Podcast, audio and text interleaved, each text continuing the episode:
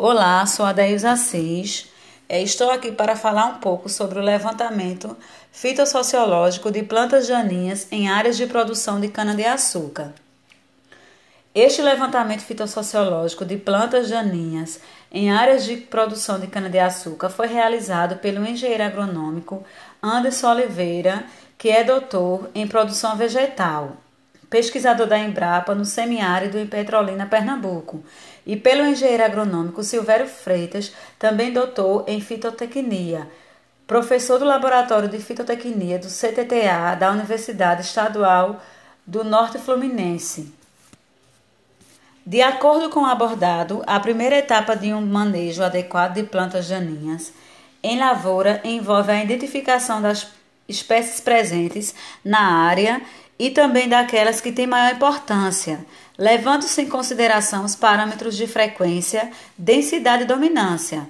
Após essa fase, pode-se decidir qual o melhor manejo a ser abordado, seja ele cultural, mecânico, físico, biológico, químico ou integrado.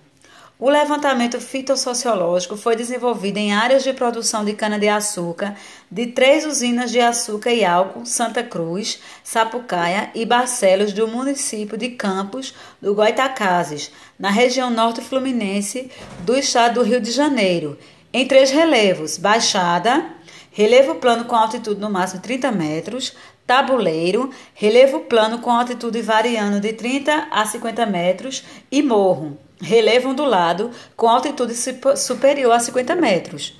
Foram selecionadas duas áreas de produção, uma delas com cana-planta, área recém-plantada, e outra com cana-soca, área com brotação de soqueira.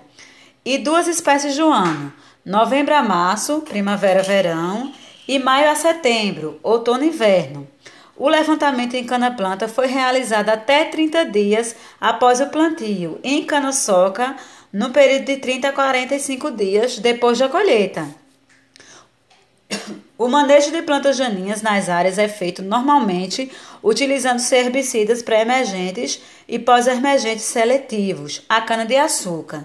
Em cana-planta, o preparo do solo com aração e sucamento para o plantio já se constitui numa forma de controle de plantas daninhas e até 30 dias após o plantio é feita a aplicação de herbicidas. Em cana-soca, a deposição da palhada, folhas e ponteiros que sobra da colheita constitui-se em uma forma de controle de plantas daninhas. Após um período de 45 dias aproximadamente, é feita a aplicação de herbicidas. Para o levantamento, utilizou-se uma armação metálica com área de 1 metro quadrado, que foi lançada 30 vezes em área estufada, de 5 hectares. Esse procedimento foi feito a esmo, isto é, procurou-se ser aleatório, sem o uso, no entanto, de mecanismos de sorteio. As espécies presentes em cada área amostrada foram cortadas rente ao solo, acondicionadas em sacos plásticos e levadas para o laboratório, onde foram identificadas por meio de literatura especializada.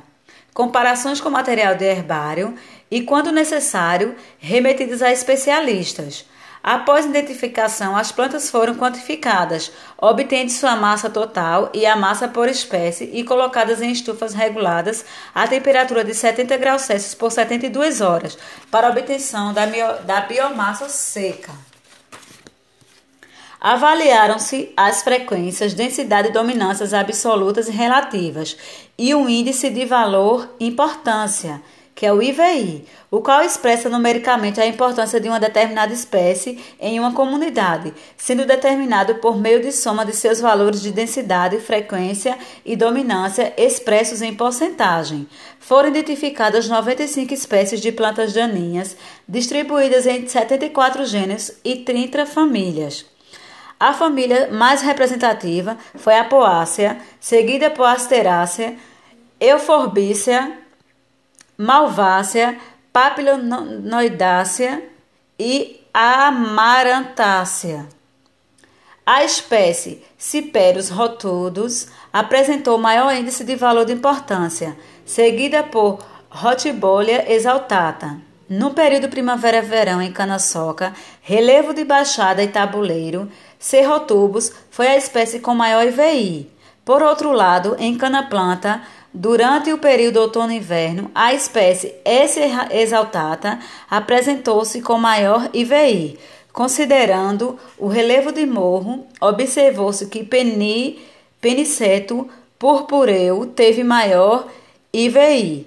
A baixa similaridade, grau de semelhança na composição de espécies entre as áreas e épocas foi relacionada a solos diferentes, distância entre áreas, altitudes e principalmente as formas de manejo empregadas.